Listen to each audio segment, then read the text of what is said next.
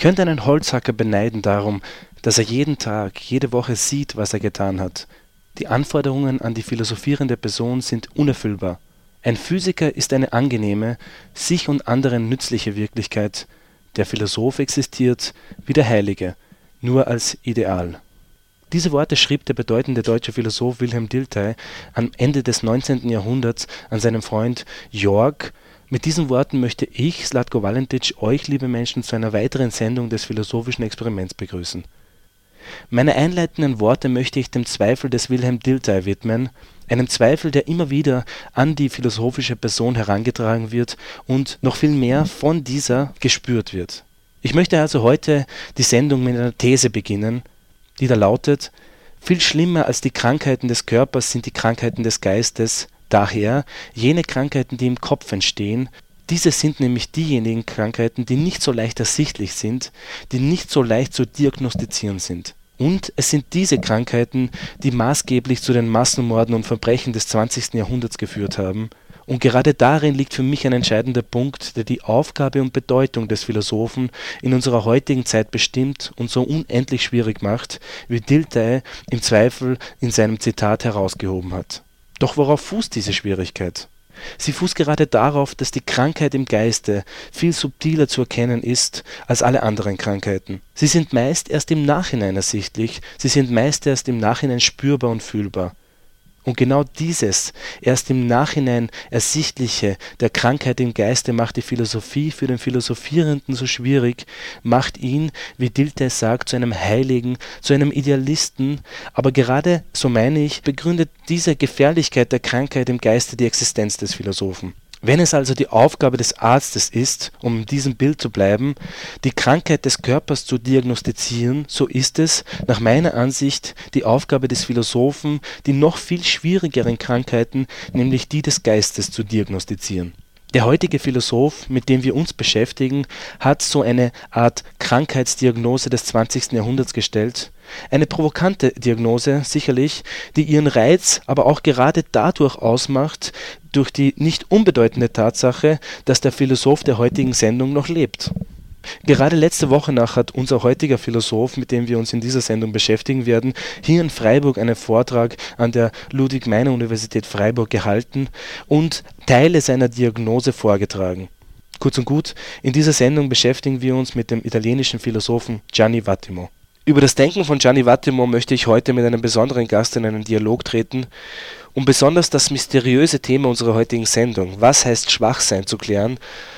Einen Gast, bei dem ich das Vergnügen hatte, selbst zu studieren, Johannes Kremmer. Hallo Johannes. Hallo Slatko. Johannes, äh, gleich mal die Frage an dich. Du hast dich in deinen bisherigen Arbeiten sehr intensiv mit Vattimo beschäftigt. Aus dieser intensiven Beschäftigung entsprang dann auch eine äh, erste Publikation, die am Ende dann auch angegeben wird. Ich möchte jetzt von dir wissen, Johannes, äh, was macht Vattimo so interessant für unsere heutige Zeit? Ja, was Vattimo interessant macht, ist, dass er ein international bekannter Philosoph und Politiker ist, dass er Mitglied des Europäischen Parlaments war zwischen 1999 und 2004 und dass er 2009 erneut in dieses Parlament eingezogen ist.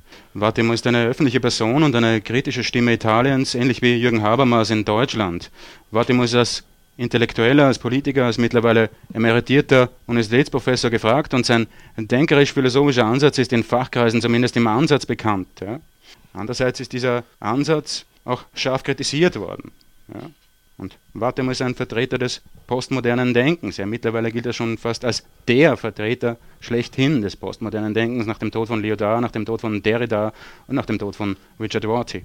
Und Wattemo hat sich vor allem mit zwei Denkern beschäftigt. Das ist einerseits mit Nietzsche, andererseits mit Martin Heidegger.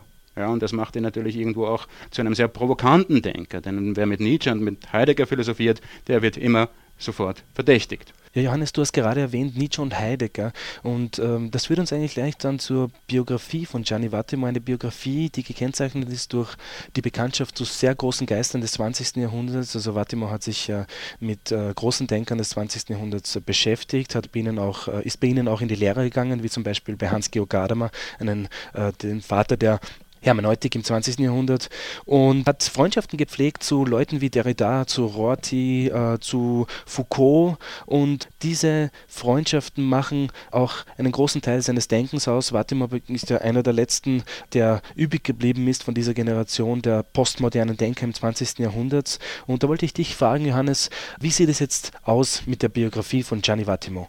Ja, Vattimo ist äh, mittlerweile 76 Jahre alt, er ist 1936 in Turin geboren worden. Er stammt aus einfachen Verhältnissen. Er hat früh den Tod seines Vaters miterleben müssen und auch die Bombardierungen äh, Turins während des Ersten Weltkrieges, ja, die dazu geführt haben, dass die Vatimos äh, dann nach Kalabrien gezogen sind und in Kalabrien hat Vatimo begonnen, dann äh, als Ministrant tätig zu sein. Und als der Krieg vorbei war und als die Familie zurückgekehrt ist nach Turin, hat Vatimo begonnen, täglich frühmorgens die Messe zu besuchen. Martin aber auch später in seiner Jugend äh, in kirchlichen Kreisen engagiert, genau gesagt bei der Azione, Azione Cattolica. Ja, mhm. Zusammen mit dem etwas älteren und ungleich bekannteren Umberto Eco war er dort engagiert. Fatima war also ein regelmäßiger Kirchgänger, er war ein kirchennahen Institutionen tätig. Er hat sich mit dem christlichen Glauben beschäftigt, aber er war äh, früh bereits, so darf man vermuten, skeptisch gegenüber der katholischen Kirche als Institution und gegenüber dem etwas rigorosen Ausbildungssystem der katholischen Kirche. Er hat dann ähm, begonnen, äh, politisch äh, aktiv zu werden. Das heißt, er hat äh, dann in diesem Zusammenhang auch seine äh, linken Interessen ausgelebt. Ja, man könnte sagen, dass Vatimo katholisch, aber links war. Er war das, was man äh, dann, damals als Kato-Kommunist bezeichnet hat. Ja. Wie hat sich das dann weiterentwickelt? Äh, ist Vatimo äh, dann völlig von der katholischen Kirche äh, weggegangen oder sich völlig davon abgekehrt? Ich meine, das passt ja irgendwie nicht zusammen. Einerseits dieses postmoderne Denken, die Beschäftigung mit Nietzsche und Heidegger und andererseits eben diese, dieser Kirchgänger, der, wie du erwähnt hast, jeden, jeden Morgen in die Kirche gegangen ist, bevor er den, den Tag begonnen hat. Naja, da hast du schon recht, Slatko, das passt vordergründig nicht zusammen. Nietzsche und Heidegger passen wahrhaft nicht äh, zur christlichen Botschaft, weil beide eben auch als primär als antichristliche Denker wahrgenommen werden. Ja, wir werden aber später noch sehen, dass äh, der denkerisch-philosophische Ansatz von Gianni Vattimo, das sogenannte schwache Denken, das sich auf Nietzsche und Heidegger beruft, sehr wohl zum äh, christlichen Glauben passt, wenn man diesen christlichen Glauben so versteht, wie Vattimo das tut. Ja. Andererseits muss man sagen, dass Vattimo äh, sich vielleicht nicht wirklich vom christlichen Glauben entfernt hat. Er hat sich dann eher von der katholischen Kirche als Institution entfernt und das ist interessanterweise geschehen, als er mit etwa 25 Jahren nach Deutschland gekommen ist und dort bei äh, Gadamer und bei Karl Löwit studiert hat. Er hat in Heidelberg studiert und er hat dort seine Habilitation äh, über Heidegger an, angefertigt und er hat gleichzeitig auch das epochale Werk Wahrheit und Methode von Hans-Georg Gadamer äh, aus dem Deutschen ins Italienische übertragen. Und er hat sich dort auch dann äh, mit Nietzsche beschäftigt. Ja. Nietzsche und äh, Heidegger, eher Nietzsche als Heidegger gilt eben vor allem als scharfer Kritiker äh, der katholischen Kirche, als scharfer Kritiker des Christentums. Ja, also kann man annehmen, wenn sich Wartimer mit Nietzsche und Heidegger beschäftigt hat, dann hat er sich in gewisser Weise eben auch von der katholischen Tradition entfernt. Aber das macht ihn auch so interessant, finde ich. Also gerade dieses, dieses Spannungsverhältnis. Einerseits dieses katholische Fundament, auf, auf dem er eigentlich, von dem er herkommt, und andererseits diese, diese starke Beschäftigung mit Nietzsche und Heidegger. Das macht seinen ganzen Ansatz so interessant und es zieht sich eigentlich so durch sein ganzes Denken. Ein Denken, das sehr oft auch provokant ist, aber auch dadurch eben äh, so interessant ist, Johannes. Ja, das ist das äh, Gute an Wartemann, das ist auch das, was man Wartemo anrechnen muss, dass er eben in seinem denkerischen Ansatz sehr viel wagt und auch vordergründig Unvereinbares verbindet. Er verbindet eben Nietzsche, Heidegger mit dem Christentum, er verbindet Nietzsche, Heidegger mit äh, dem postmodernen Denken generell und er bleibt dabei doch irgendwo seinem christlichen Glauben treu, der nicht von vornherein etwas Schlechtes sein muss. Ja? Und einen von vornherein auch nicht äh, daran hindern sollte, ein Philosoph zu sein. Ja? Das kann man ja trotzdem sein. Man kann ja beides verbinden. Man kann Christ sein und philosophieren. Ein, ein, provokanter Satz auch von dir, Johannes, und wir werden uns in den, in, im weiteren Verlauf der Sendung ansehen, wie Vattimo genau diese Verbindung zwischen Christentum und äh, Philosophie äh, vollzogen hat. Das machen wir nach der ersten Musiknummer.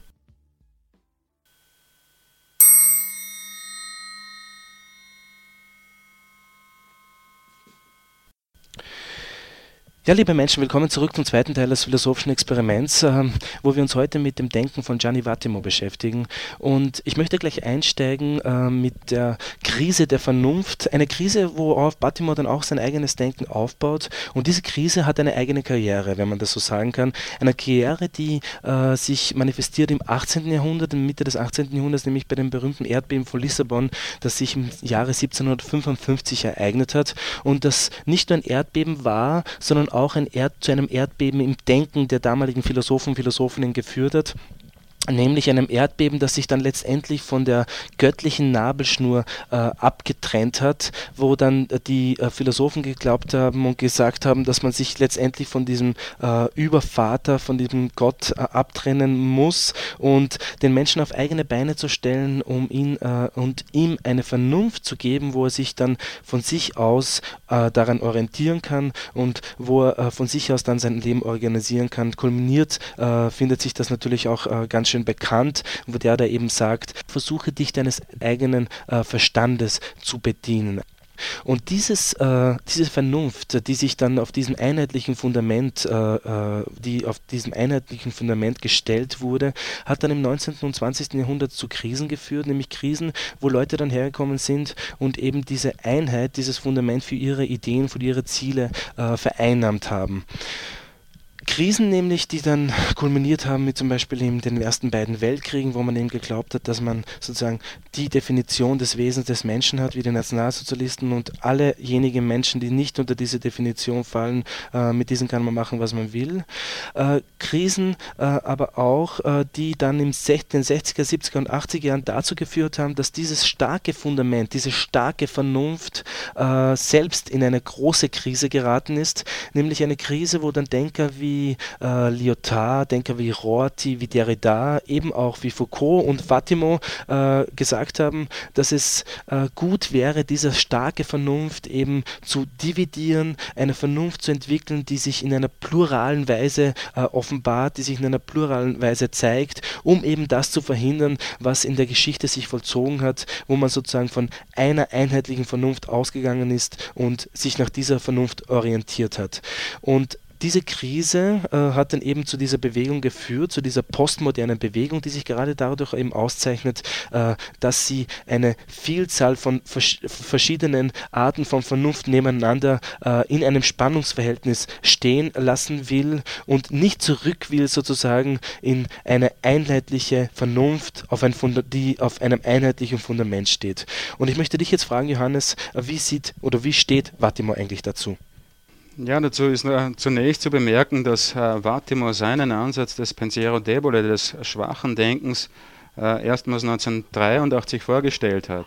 Das geschah in einem Sammelband, den er zusammen mit Pier Aldo Rovati herausgegeben hat und der Aufsätze enthalten hat von verschiedenen postmodernen oder postmodern angehauchten Autoren. Und dieser Sammelband Il Pensiero Debole, das schwache Denken, ist eigentlich eine Reaktion auf ein 1979 veröffentlichtes Werk, das auch Aufsätze beinhaltet und das von Aldo Gargani herausgegeben wurde. Und dieses Werk hat den Titel getragen Crisi della Ragione, also die Krise der Vernunft. Und hier in diesem Werk aus dem Jahr 1979 wurde die Krise des herkömmlichen, starken und einheitlichen Verständnisses von Rationalität diagnostiziert. Ja. Die Vernunft, die Ratio, die sei nicht mehr objektiv, die sei nicht mehr fähig zur Erreichung ewiger Wahrheiten, sondern sie sei macht- und kraftlos, sie sei schwach geworden. Und der nach die moderne und die Aufklärung beherrschende Glaube an die neue unbegrenzte Leistungsfähigkeit der Vernunft, an die Möglichkeit der Erkennbarkeit der ihrerseits rationalen und objektiven Strukturen der Wirklichkeit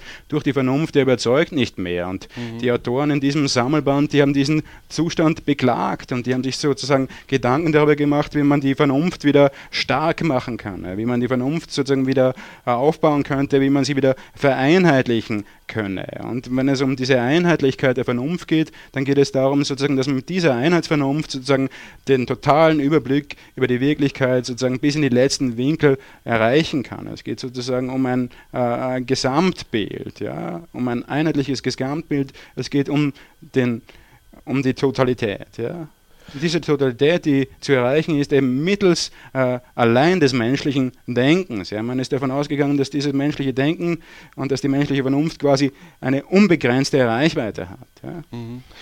Und dieses, äh, diese, diese menschliche Vernunft ist auch eine Konstruktion, äh, die Dilthey, äh, auch äh, äh, ein Philosoph äh, im 19. Jahrhundert beklagt hat, indem er einmal in einem Zitat schreibt, ähm, in den Adern des erkennenden Subjekts, das Locke, Hume und Kant konstruieren, rinnt nicht wirkliches Blut, sondern der verdünnte Saft von Vernunft als bloßer Denktätigkeit. Also äh, kann man das jetzt so interpretieren, dass äh, diese Leute, die die Vernunft eben stark denken, im, im Sinne von Vattimo, äh, dass diese Leute eigentlich den Menschen nur auf die Vernunft reduzieren, also dass äh, kein richtiges Blut durch ihre, durch ihre Körper fließt? Ja, das könnte man so sagen. Man könnte dieses äh, Zitat aus äh, Dilthers Einleitung in die Geisteswissenschaften so interpretieren, auch wenn es bei Dilthar ein wenig um etwas anderes gegangen ist. Aber grundsätzlich geht es äh, bei Vatimo dann schon auch darum, und Vatimo kennt Dilthar sehr wohl, bei Vatimo geht es darum sozusagen, dass diese Vernunft irgendwo letztlich etwas Inhumanes hat, etwas Totalitäres hat, etwas Uniformierendes hat, insofern sie als Einheitsvernunft gedacht wird, so wie etwa Descartes und so wie Hegel sich das vorgestellt haben, insofern sie eben irgendwo letztlich dem Menschen schadet. Ja. Wenn der Mensch sozusagen nur mit äh,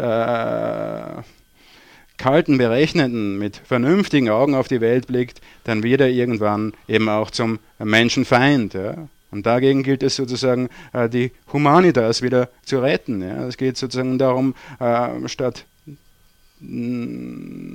dem Denken sozusagen auf die, auf die, auf die Gefühle zu setzen. Ja? Und auf diese Gefühle sozusagen, auf die hat ja auch Dilthey in diesem äh, eingangs erwähnten Zitat rekurriert. Ja? Es ging ja Dilthey da um dieses äh, fühlend, wollend, vorstellende Wesen, dieses denkende Wesen, drittens sozusagen auch wieder in den, ins Blickfeld zu rücken. Ja? Der Mensch besteht aus mehr als, als nur aus reinem Denken, ja? so wie uns auch das Kant weismachen wollte. Ja? Und äh, wie baut sich jetzt der, der Ansatz äh, von Vatima auf? Also wir haben jetzt gerade gesehen, dass sozusagen dieses starke Denken auf diese Einheitlichkeit der Vernunft hinaus will, auf diese reine Rationalität und den Menschen nicht ganz fassen kann. Ähm, wie denkt Vatima hier weiter?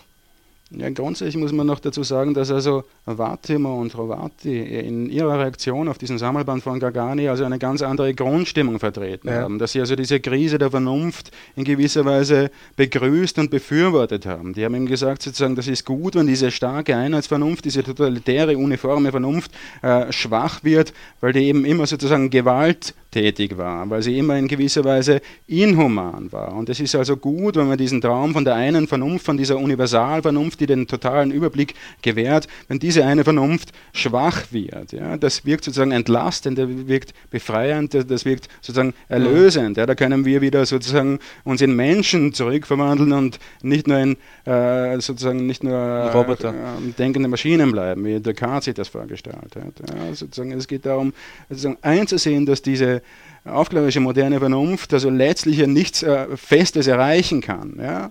Was diese Vernunft hat, äh, was diese Vernunft äh, leisten kann. Das sind also sozusagen nur Justierungen. Ja? Es geht sozusagen darum, dass die Wirklichkeit in ihrer Totalität und die Wirklichkeit an sich, wie sie sich die Metaphysiker vorgestellt haben, das ist sozusagen immer nur, dass sie äh, vor uns zurückweicht, dass wir sie sozusagen nicht in den Griff bekommen können. Ja? Und dazwischen sozusagen ereignet sich nun auch ein bisschen mehr an Freiheit für den Menschen. Ja? Da steht nicht alles fest. Ja? Das Subjekt ist nicht so stark, es hat nicht so eine starke Vernunft und die Wirklichkeit Wirklichkeit ist nicht so äh, greifbar für uns, ja, so ewig feststellbar. Dazwischen gibt es sozusagen Möglichkeiten, dazwischen gibt es Potentialität und wenn man an Potentialität denkt, dann kann man auch Freiheit sagen dazu.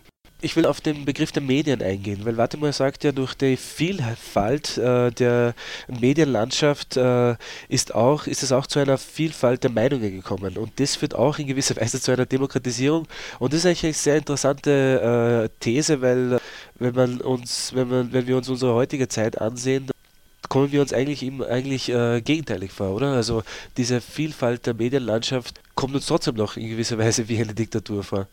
Naja, das ist so, so eine Sache. Das kommt darauf an, wann man diese, diese Vielfalt sozusagen bemerkt. Also zu Vatimas Zeit, in den, als er seinen Ansatz entwickelt hat, in den späten 70er, in den frühen 80er Jahren, da war die Welt der Medien noch nicht so stark entwickelt. Ja. Und damals hat Wart immer von der Gesellschaft der generalisierten Kommunikation bzw. der Massenmedium gesprochen. Damals hat es eben noch äh, 20 TV-Kanäle gegeben und damals hat Wart immer gemeint, also diese 20 TV-Kanäle sind sozusagen ein Beweis dafür, dass wir heute mehr perspektivische Vielfalt haben. Ja? Dass wir eben mehr als nur einen TV-Kanal haben. Das bedeutet eben, dass wir sozusagen äh, uns von der Welt mehrere Bilder machen können, dass wir mehrere Meinungen haben können. Ja? Und Vatimo hat dann in diesem Zusammenhang immer von der babylonischen Welt gesprochen, von diesem babylonischen Pla Babel sozusagen, von dieser pluralen Welt. Ja? Heutzutage könnte man ja sagen, das ist ja schon so pervertiert, dass sozusagen auf der ganzen Welt nur noch ein und derselbe TV-Sender gezeigt wird und das in verschiedenen Abschattungen. Wir sehen sozusagen überall auf der Welt, nicht in Europa, dieselben Bilder. Ja? Überall auf der Welt wird sozusagen ein Fußballereignis sozusagen übertragen. Ja? Das ist sozusagen das Champions League-Finale und das ist sozusagen für, für alle Welt, gibt es sozusagen für alle Kulturen, gibt es mhm. nur noch ein Bild. Ja? Aber zu Martimo sieht das eben so, sozusagen, dass wir so ein postmodernes Babel erleben, das sozusagen in diesen, auch in den privaten Radio- und Fernsehstationen sozusagen, dass da lokale äh, Dialekte, lokale Minderheiten sozusagen zu Wort kommen und gehört werden. Das sind Minderheiten, von denen wir früher sozusagen nicht wussten. Ja? Und wenn wir sozusagen hören, dass noch andere Leute gibt und dass andere Leute andere Meinungen haben, ja, zu einem und demselben Sachverhalt, dann kommen wir sozusagen drauf, dass es also verschiedene Wahrheiten gibt. Und warte mal, würde dann eben nicht mehr von Wahrheiten sprechen, sondern nur von Interpretationen, ja, von perspektivischen Zugängen, von Standpunkten, die Menschen einnehmen, aber die sozusagen nicht nicht absolut gelten, die nicht unverrückbar sind, sondern es sind eben nur Perspektiven. Ja? Und die sind wieder von der jeweiligen Situation abhängig. Ich will, ich will noch auf einen Punkt eingehen, nämlich äh, die Unterscheidung zwischen Postmoderne und Moderne. Wir haben hier öfters jetzt das Wort Postmoderne gehört und ich möchte versuchen zu sagen, was, was, was so die Unterscheidung ist, nämlich die Moderne, die ja davon ausgeht, dass sozusagen eine Vernunft die richtige ist und dass das das Ziel sein soll und die Postmoderne, die sich auf eben auf diese Pluralität, äh, die auf diese Pluralität hin will und die diese Pluralität auch gut heißt. Kann man so die Unterscheidung sehen zwischen Moderne und Postmoderne? Das kann man sicher so sehen und der Erste, der sozusagen diese Einheitsvernunft äh, kritisiert hat und der dafür plädiert hat, dass wir diese Einheitsvernunft endlich einmal aufgeben, das war Lyotard und der hat eben ein Werk geschrieben mit dem Titel Das postmoderne Wissen. Und in diesem Werk ist er davon ausgegangen, sozusagen, äh, dass äh, die wissenschaftlichen Diskurse auch im Zuge der Entwicklung der einzelwissenschaftlichen Disziplinen sich vervielfältigt haben, dass sie sozusagen alle ihre eigenen Wege gehen, sozusagen, dass sie alle ihren eigenen Gesetzen und Regeln gehorchen und dass diese Gesetze sozusagen nicht wieder harmonierbar sind, dass sie sozusagen nicht in ein Gesamtbild integrierbar sind. Sozusagen es gibt, wie Lyotard schreibt, in Anlehnung an Wittgenstein eben verschiedene Sprachspiele, verschiedene Diskursformen, die nach ja. je eigenen Regeln existieren. Ja, es gibt das Sprachspiel Religion, es gibt das Sprachspiel Politik, es gibt das Sprachspiel Wirtschaft, Philosophie, Wissenschaft, Kunst und Technik etc. etc. Aber man kann sozusagen dann auf diese verschiedenen Sprachspiele dann äh, sozusagen kein Metasprachspiel setzen und sagen, jetzt äh, vereinheitlichen wir das Ganze. Jetzt haben wir wieder den totalen Überblick. Nein, das sind sozusagen Dinge, die sich auch widersprechen. Ja? Und Lyotard hat ja diese Maxime ausgerufen, lasst spielen und lasst uns in Ruhe spielen. Sozusagen, jedes Spiel hat seine eigenen Gesetze und da darf niemand sozusagen von außen hineinfuschen und sagt, ihr spielt falsch. Ja? Sozusagen, es gibt keinen, keinen externen, keinen panoramischen Standpunkt, wie dann Wartimor wieder sagen würde. Wir sind sozusagen immer schon in einem Spiel oder ja. wie Heidegger sagen würde, wir sind immer schon in einer Welt drinnen, ja, und wir können uns sozusagen nicht aus dieser Welt herausstehlen und sozusagen einen externen Standpunkt einnehmen, der sozusagen dann beurteilt, sozusagen, wie äh. gut dieses Spiel ist und wie gut hier die Regeln befolgt werden. Das erweist sich sozusagen in der Praxis und die Regeln sind auch in gewisser Weise ihrerseits nicht unverrückbar. Ja. Die gelten nicht ewig, die sind nicht absolut, die sind nicht in Stein gemeißelt. Ja. Das wird wiederum von den Spielteilnehmern, die ja auch wechseln, ausgemacht. Ja. Das wird immer wieder erstritten sozusagen. Und das geht natürlich auch nicht reibungslos für sich. Es gibt ja sozusagen ja. Konflikte, ja, und das ja. hat Lyotard sehr wohl gesehen. Es gibt sozusagen den Dissens, ja, und es gibt das Paralogische, das Widersprüchliche. Und es gibt, geht nicht darum, und das hat der Lyotard gegen Habermas eingewandt, sozusagen wieder diesen Einheitsdiskurs sozusagen als Ziel einzusetzen.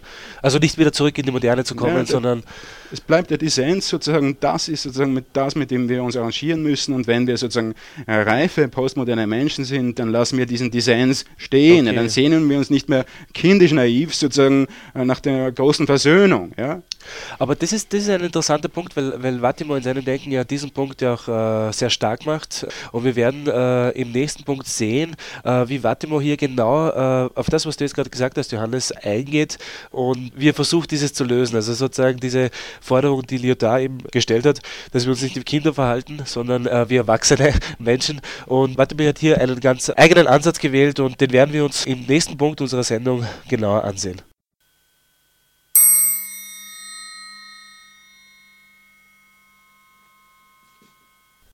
Ja, äh, liebe Menschen, willkommen zurück zum philosophischen Experiment, in dem wir uns in unserer heutigen Sendung mit dem Denken von Gianni Vattimo beschäftigen.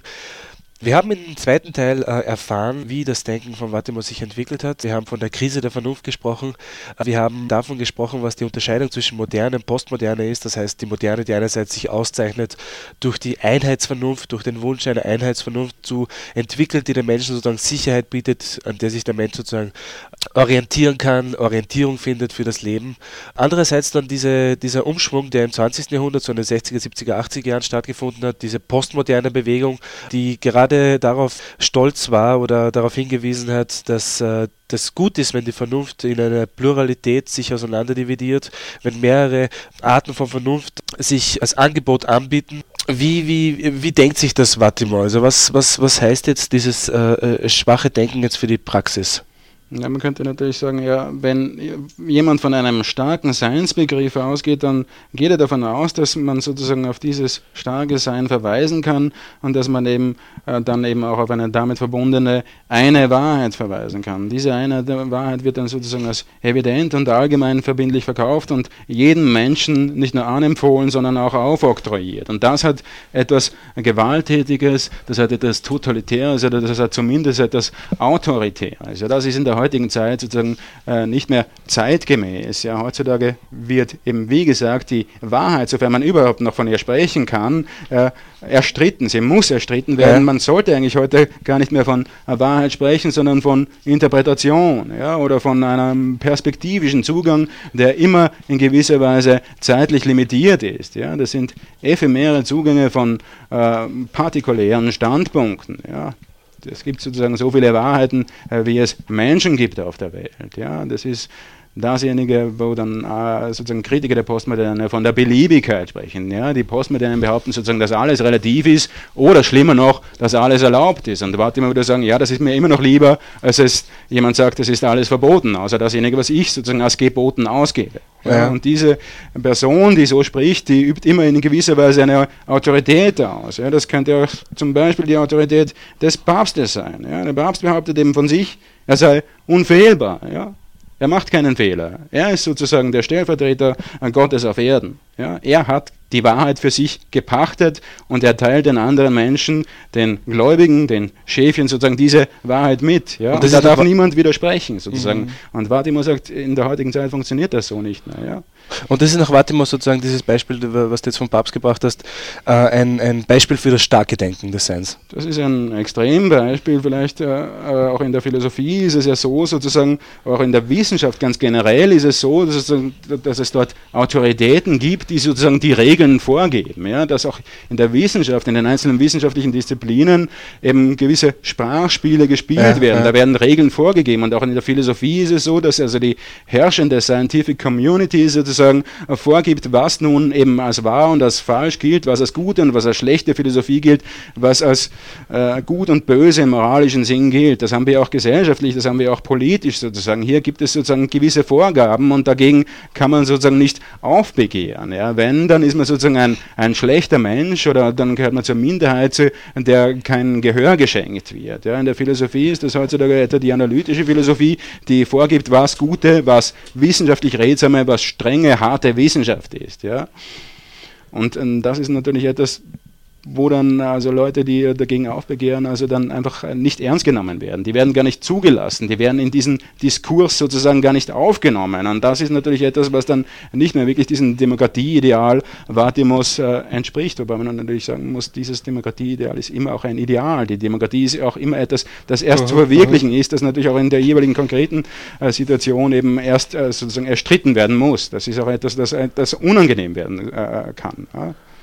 Es ist eigentlich interessant, aber ähm, Vattimo äh, wenn er eben von diesem schwachen Denken spricht, du hast ja vorher ein bisschen kritisch auch erwähnt, äh, dass es äh, von den Kritikern der Postmoderne auch in einer gewissen Art äh, Relativismus, also gewisser Art Relativismus gesehen wurde. Äh, kann man dann sagen, dass, äh, dass man muss, dass man sehr stark sein muss, um schwach zu sein, nach Vattimo? Weil sozusagen, äh, Vattimo hat einmal in einem Interview gesagt, das schwache Denken mag nicht zu überzeugen, aber die Alternative ist untragbar. Und äh, in dem gleichen Interview sagt er dann auch, ich kenne viele Blutbäder, die von Menschen verübt wurden, die glaubten, die Wahrheit zu besitzen, aber ich habe noch nie von Blutbädern gehört, die von fanatischen Relativisten verübt worden wären. Ja, was das erste Zitat anbelangt, so geht es sicher darum, dass er man nicht auf ähm, theoretisch zwingende Art und Weise äh, die Leute zu seinem schwachen Denken bekehren will. Es gibt sozusagen keine strengen Beweise, so wie sie eben strenge von sich äh, als harte Wissenschaftler sprechende Personen sozusagen äh, solche Beweise verlangen. Ja für ihn geht es sozusagen immer um diesen äh, ethisch-politischen, um diesen praktischen Aspekt. Es geht immer darum, sozusagen äh, gewalttätige Strukturen, also das heißt ja. autoritäre Strukturen zu vermindern. Ja? Die Alternative ist sozusagen die Gewalt. Und was er anbietet, ist sozusagen die Gewaltlosigkeit. Ja? Warte, man sieht sich auch hier sozusagen als Gutmenschen, der versucht, sozusagen die Gewalt aus der Welt äh, zu verbannen oder zumindest die Gewalt zu minimieren. Wobei sich also für mich die Frage stellt, ob das überhaupt möglich ist, ob es nicht immer sozusagen eine, eine Grundmenge an Gewalt geben muss, weil die Menschen eben so sind, wie sie sind. Und das andere, von dem er spricht hier in diesem zweiten Zitat, in diesem äh, Anhang sozusagen von den fanatischen Relativisten, das ist natürlich auch so ein etwas eigenartiges Argument, weil wer hat denn schon immer so einen fanatischen Relativisten gesehen und wer möchte dann ein fanatischer Relativist sein und wer möchte mit so jemandem etwas zu tun haben? Natürlich so etwas gibt es gar nicht. Ja. Eine Gesellschaft, die aus lauter fanatischen Relativisten besteht, die ist wahrscheinlich auch eine Gesellschaft, die durchaus eben auch zur Gewalt neigt. Ja, ja. absolut. Ich möchte noch auf einen Punkt eingehen, den wir anfangs äh, der Sendung, den wir am Anfang der Sendung gestellt haben, nämlich den Begriff der Krankheit. Wir haben ja davon gesprochen, dass die erste sozusagen die äh, körperlichen Krankheiten feststellen und die Philosophen dafür zuständig sind oder sein sollten, die geistigen Krankheiten zu diagnostizieren. Und wir haben von einer äh, Diagnose, von einer Krankheitsdiagnose gesprochen, die Vatima aufgestellt hat, nämlich jene, dass man dann krank ist in gewisser Weise, wenn man diesen starken Ideen, dieser einen Vernunft sozusagen nachfolgt und ich möchte dich fragen, Johannes, äh, Vattimo sagt ja auch davon, dass sozusagen äh, diese Krankheit sich dadurch auszeichnet, dass man dann bereit ist, sozusagen Gewalt anzuwenden äh, gegen jemanden, der nicht meiner Meinung ist, also der nicht meine Vernunft teilt, der nicht meine Wahrheit teilt. Und wollte dich fragen, was versteht Vattimo jetzt genau unter Gewalt? Ja, Vattimo definiert äh, Gewalt äh, philosophisch und er meint, dass es die einzig mögliche philosophische Definition von Gewalt ist, wenn man sagt, dass man sozusagen alles weiterfragen mit der autoritären Letztgültigkeit eines letzten Prinzips sozusagen zum Schweigen bringt, dann ist das die einzig mögliche philosophische Definition von Gewalt. Also wenn zum Beispiel jetzt Aristoteles äh, auftritt und sagt, wir müssen bei etwas Halt machen und wir nennen dieses etwas sozusagen ein unbewegtes, bewegendes, dann ist es für Vattimo sozusagen ein, eine Manifestation von Gewalt. Das ist sozusagen irrational bei einem äh, ersten Prinzip, einem letzten Grund Halt zu machen und dann zu sagen, sozusagen, dahinter darf nicht mehr äh, zurückgegangen werden, ab hier dürfen keine weiteren Fragen gestellt werden und darauf bauen wir nun auf. Ja? Sozusagen dieses so ein letztes Prinzip heutzutage noch anzunehmen, das ist sozusagen gewalttätig. Und genauso gewalttätig ist es andererseits, da kann man auch mit Lyotard sprechen, genauso gewalttätig ist es auf eine auf eine Vernunft zu verweisen, auf eine für alle Menschen äh, allgemein verbindliche Vernunft zu verweisen, sozusagen, der niemand widersprechen darf. Ja? Das ist ja auch schon sozusagen das moderne, das kartesianische Ideal, ja? diese eine Vernunft. Mhm. Ja? Und äh, Wartimo sagt eben, dass es in der heutigen Zeit äh, nicht mehr angebracht ist und auch nicht mehr rational ist, sozusagen auf etwas Erstes, auf etwas Letztgültiges zu verweisen. Ja, ja. Und das steht dann auch in Verbindung mit seinem Begriff des Seins, dass eben etwas ist, das zurückweicht und das in gewisser Weise nicht als Grundament, nicht als Fundament, nicht als absolutes Fundament taugt. Ja. Also Sein bedeutet hier in diesem Zusammenhang, dass sozusagen in der Zukunft äh, das Paradies lauert, oder dass in der Zukunft der Mensch muss sozusagen immer in die Zukunft gehen, um wirklich zu sein. Jetzt in der Wirklichkeit, die wir jetzt leben, ist sozusagen nur ein Schein im Vergleich zu dem, wo wir, wo wir hin müssen oder hin sollten. Ja, man könnte sozusagen das, äh, sagen, dass hier das, das wahre, das eigentliche Sein sozusagen in einer, in einer irdischen Zukunft vermutet wird, während es eigentlich von der traditionellen Metaphysik oder von Platon sozusagen in einem äh, Ort äh, äh, jenseits von Raum und Zeit vermutet wurde. Ja? Dieser platonische Ideenhimmel, von dem weiß man sozusagen nicht genau, wo er ist, aber man weiß sozusagen, dass er sozusagen äh, hinter der physischen Welt liegt, er quasi metaphysisch ist. Ja. Nietzsche hat in diesem Zusammenhang von den Metaphysikern als Hinterwelt angesprochen. Ja. Es geht also immer darum, irgendeine eigentliche wahre Welt hinter den Dingen zu vermuten und Vatimor will uns doch tatsächlich weismachen, dass die Metaphysik in nichts anderem besteht. Ja. Und jetzt kann man sozusagen die modernen Metaphysiker, die Geschichtsmetaphysiker wie Hegel und Marx daher und sagen sozusagen, nein, das wahre, das eigentliche Sein, das sozusagen das Paradies für euch Menschen, das liegt in einer gar nicht so entfernten Zukunft. Dieses wahre Sein hat sich ja für Hegel schon in diesem äh, kleinen Napoleon auf dem Pferd abgezeichnet. Ja? Sozusagen, das war schon ein Vorreiter. Ja? Das Sein ist sozusagen etwas, das zurückweicht. Das Sein taugt nicht aus Grund. Das Sein ist sozusagen etwas Ephemeres. Das Sein ist etwas Ereignishaftes. Und wenn Wartimo vom Ereignis des Seins spricht, dann meint er eben sozusagen, dass das etwas Geschichtliches ist. Das ist ein Geschehen sozusagen. Ja. Und da könnte man ja auch den heideggerschen Begriff des Geschickes äh, hereinbringen. Das Sein ist sozusagen etwas, das sich mal die, mal so, mal anders sozusagen zuschickt. Ja? Kann man das so verstehen, dass äh, sozusagen äh, so wie wir das Christentum heute verstehen oder so wie wir äh, gewisserweise wissenschaftliche Erkenntnisse heute verstehen, äh, noch nicht bedeuten muss, dass man in 100 Jahren äh, diese Erkenntnisse oder diese Sichtweisen auf das Christentum zum Beispiel äh, genauso beibehalten wird. Also dass sozusagen äh, sich die Wahrheit in gewisser Weise in einer anderen Weise zeigen wird. Ja, die Wahrheit wird sich in einer anderen Weise zeigen und sie wird sich in einer anderen Weise ereignen. Ja? Und warte, wie sich zum Beispiel ein, ein Sein, das es etwas gibt, das liegt sozusagen im Geschick des Seins, so könnte man hier in einer Paraphrasierung von Heidegger sagen, es äh, liegt sozusagen nicht in unserer Hand. Ja? Unser Denken ist sozusagen vom Seinsgeschick ereignet. Das Sein sozusagen ist etwas, das all unserem Denken, unserer Vernunfttätigkeit vorausgeht. Ja? In gewisser Weise sind wir sozusagen hineingeworfen in eine gewisse Epoche, sozusagen, in der sich das Sein auf diese oder jene Weise äh, zeigt. Sozusagen. Oder man könnte auch anders sagen, etwas etwas genauer sagen, das Sein wirft sozusagen ein, ein Licht sozusagen auf das je konkrete Seiende, das wir dann auf diese oder jene Weise erfahren. Ja, wir machen sozusagen unsere wissenschaftlichen Aussagen äh, und sind sozusagen in einem gewissen Horizont hineingeworfen, in einen Blick sozusagen, in eine, in eine Perspektivität. Ja, uns zeigt sich heute die Welt anders als für die alten Griechen, uns zeigt sich heute sozusagen die Welt anders als für die Patristiker und Scholastiker, uns zeigt sich heute die Welt anders als für die äh, Rationalisten, für die Aufklärer und für die Idealisten. Ja, wir haben heute sozusagen einen anderen äh, Blick auf die Welt. Ja, man kann jetzt aber nicht sagen, dass die anderen sozusagen alle falsch gelegen sind, sondern es geht ja auch darum, sozusagen mit Heidegger zu sagen, dass Platon auf seine Weise sozusagen dem Seinsgeschick entsprochen hat. Ja, für ihn hat sich sozusagen das wahre Sein in der Idee gezeigt. Ja. Und es hat sich sozusagen aus diesen, in diesem Licht gezeigt. Und wir wissen nicht, äh, und gegen das will mal auch äh, vorgehen, und äh, äh, das ist sozusagen für ihn auch in gewisser Weise der Ursprung der Gewalt, wenn man sozusagen annimmt, dass sich eine Wahrheit, eine absolute durchzieht durch die ganze Menschheitsgeschichte. Also wenn man zum Beispiel in der Anthropologie hat man immer vom Wesen des Menschen gesprochen und von diesem Wesen ist man ausgegangen, dass es immer und ewig und immer so sein wird.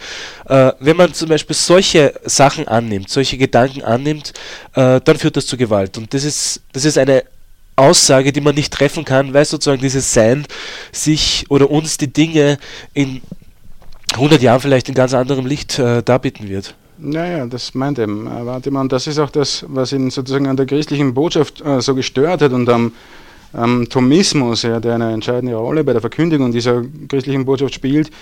Was ihn daran stört, ist eben die Annahme, dass es so etwas gibt wie eine natürliche Ordnung, die sozusagen von Gott eingerichtet wurde.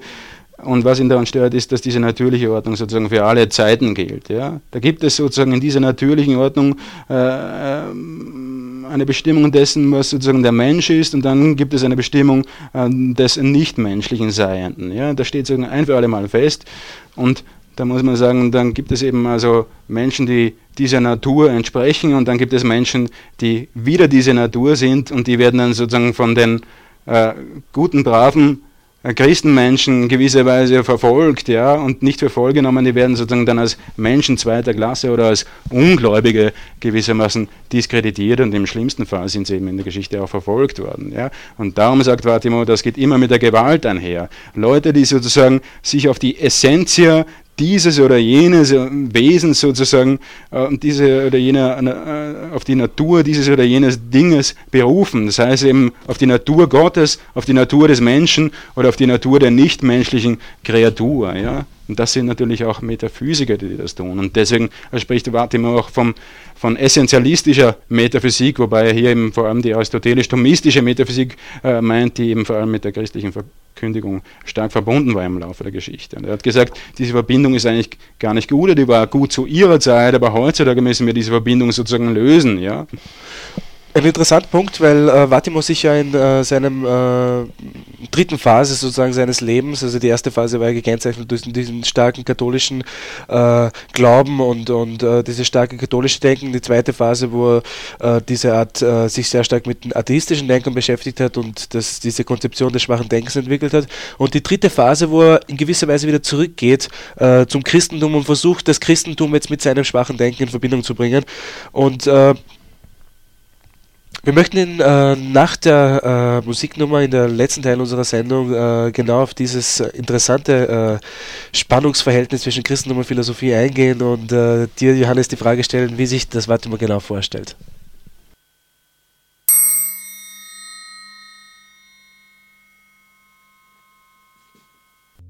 Wir kommen jetzt nun zum letzten Teil unserer heutigen Sendung über das Denken von Gianni Vattimo. Und wir sind im letzten Teil darauf eingegangen, wir haben über die Gewalt gesprochen und äh, wie Vattimo sozusagen die Gewalt äh, definiert. Wir haben darüber gesprochen, dass Vattimo im letzten Teil seines Lebens einen Rückweg oder sich wieder dem Christentum angenähert hat. Und ich möchte jetzt genau über diese explosive Mischung zwischen Philosophie, zwischen Christentum und zwischen Gewalt mit dir reden, Johannes, und äh, wollte dich fragen, wo sieht Vattimo jetzt diesen Ausweg aus dieser Gewalt? Den Ausweg aus diesen starken Strukturen, den Ausweg aus dieser Einheitsvernunft, den Ausweg aus diesem starken Denken?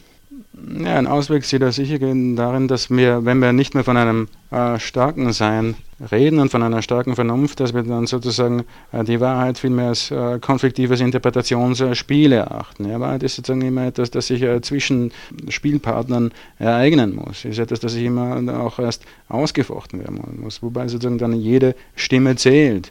Ein anderer, eine andere Dimension dieses Auswegs aus der Gewalt besteht sicher darin, dass sozusagen dann die Freiheit des Menschen äh, gestärkt wird. Ja? Auch Heidegger hätte laut Vatimo eben gegen die Metaphysik aufbegehrt, weil dann sozusagen die menschliche Existenz in, dieser, in diesem starken Sein nicht mehr vorkommt, weil das sozusagen die menschliche Existenz, die Heidegger als, als Offenheit, als Entwurf, sozusagen als äh, Freiheit verstanden hat, äh, untergeht. Ja? Sozusagen die menschliche Existenz, das menschliche Dasein, so wie Heidegger das formuliert, das äh, muss sozusagen in anderen äh, Kategorien gedacht werden, in, in demjenigen, was dann Heidegger als Existenzialien in seiner Zeit äh, genannt hat. Ja? Das ist ja, sozusagen, Martin sieht hier Heidegger als Verteidiger der menschlichen Freiheit, der eben genau aus diesen Gründen, aus ethisch-politischen, aus praktischen Gründen gegen die Metaphysik aufbegehrt hat. Ja? Und Wartimo sieht sich eben auch als Verteidiger der menschlichen Freiheit. Ja? Es geht Wartimo sozusagen nichts über diese menschliche Freiheit. Ja? Und wenn dann Leute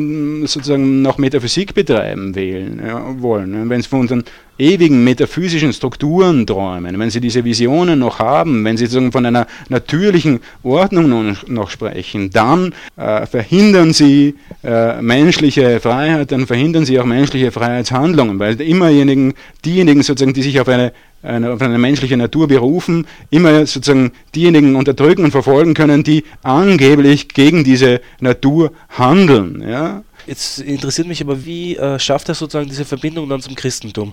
Weil der christliche Gott wieder ist immer definiert worden als der Allmächtige, als der Absolute. Und wir haben ja erwähnt, dass Vatimo in, in, in, in den 80er Jahren äh, sich wieder äh, dem Christentum zugewendet hat und sein schwaches Denken sozusagen hier äh, versucht hat zu integrieren. Wie funktioniert das? Also wie kann man sich das vorstellen? Also einerseits dieser, dieser starke Gott, der durch die ganze christliche Tradition immer äh, so gesehen wurde und andererseits jetzt die Interpretation von Vatima und das schwache Denken. Ja, dazu muss man sagen, da hast du schon recht, dass dieser, äh, diese Rückbesinnung auf das Christentum in gewisser Weise schon in den 1980ern bei Vatima stattgefunden hat, wirklich expliziert oder dass in den 1990er Jahren in diesem äh, Werk Glauben, Philosophieren, das auf äh, Italienisch äh, Credere, die Credere heißt Glauben, dass man glaubt und das 1996 erschienen ist. Und Vatimo rekapituliert in dieser kleinen autobiografisch angehauchten Schrift sozusagen seine Wiederentdeckung äh, der christlichen Botschaft eben aus Perspektive der, des schwachen Denkens beziehungsweise aus Perspektive des schwachen Seins. Und er geht eben grundsätzlich davon aus, um das noch einmal zu wiederholen, dass das Sein eben schwach geworden ist, dass das Sein sozusagen etwas Ereignishaftes an sich hat, sozusagen, was nichts anderes bedeutet, als dass dieses Sein sozusagen hinfällige ist, ja, dass es sozusagen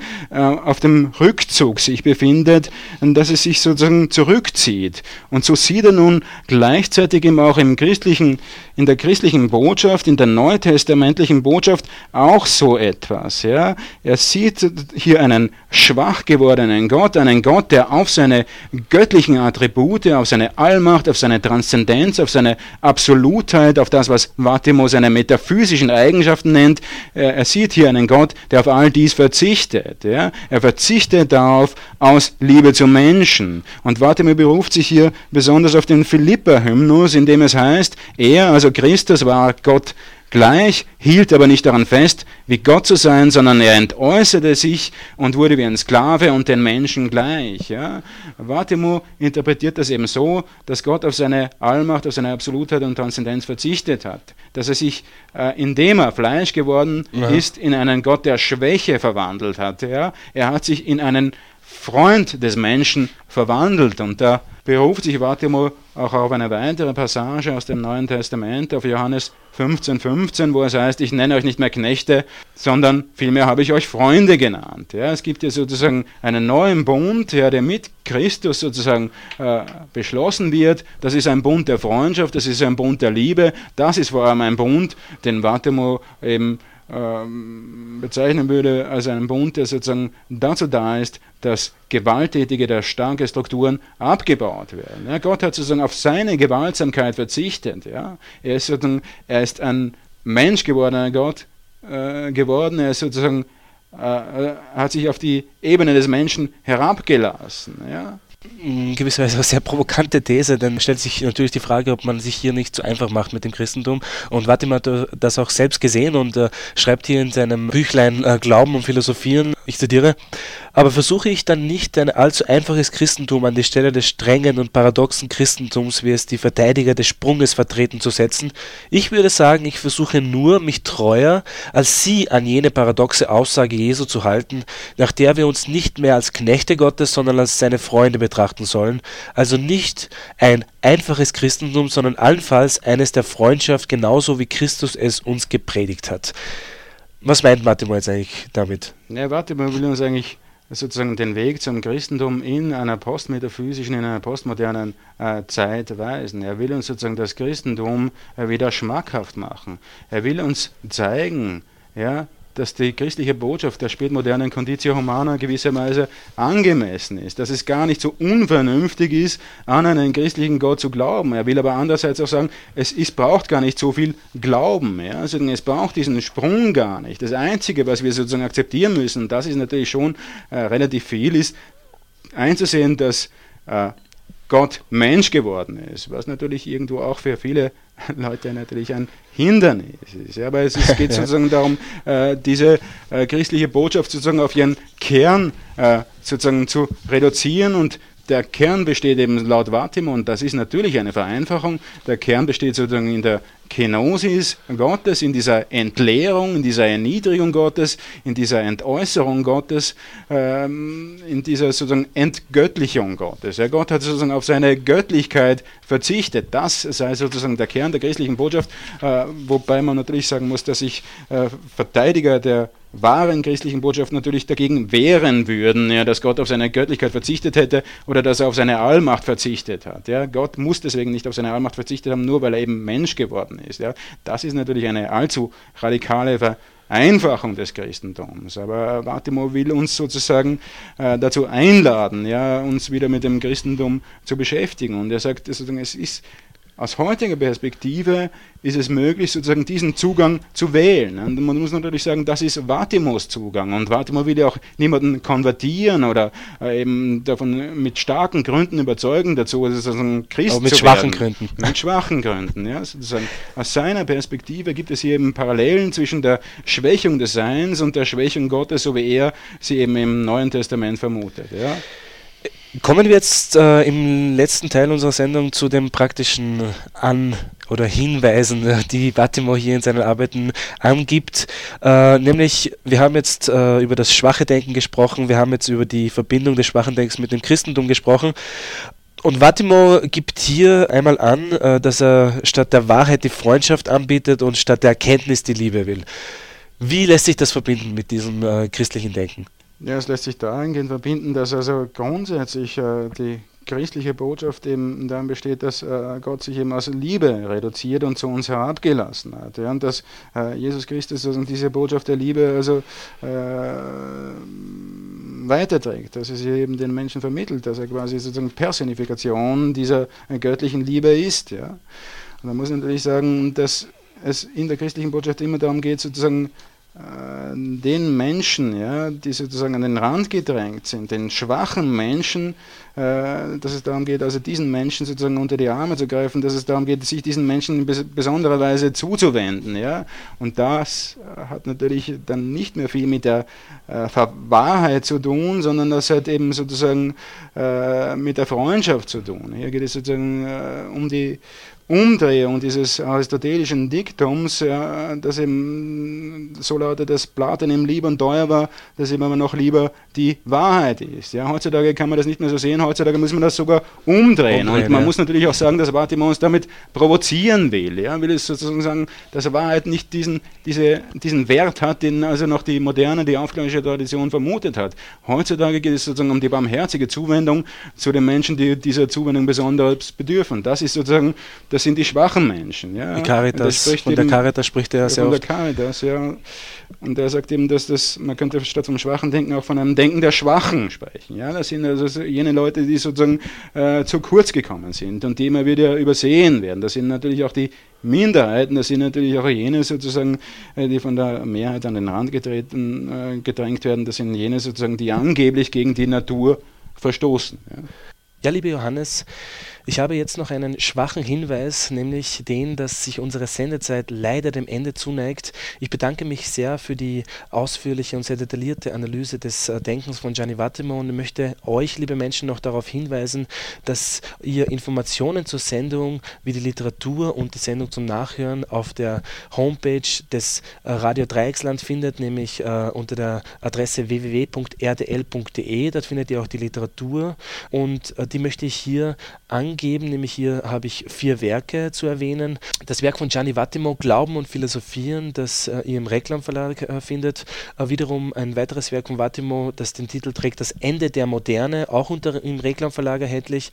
Und ein äh, drittes Werk von Gianni Vattimo, Die kurze Geschichte der Philosophie im 20. Jahrhundert, eine Einführung, die im Herder Verlag erhältlich ist, sowie eben das Werk von Johannes Kremmer, dem Titel Das Ende der Metaphysik und die schwache Ontologie, das das im Südwestdeutschen Verlag erhältlich ist.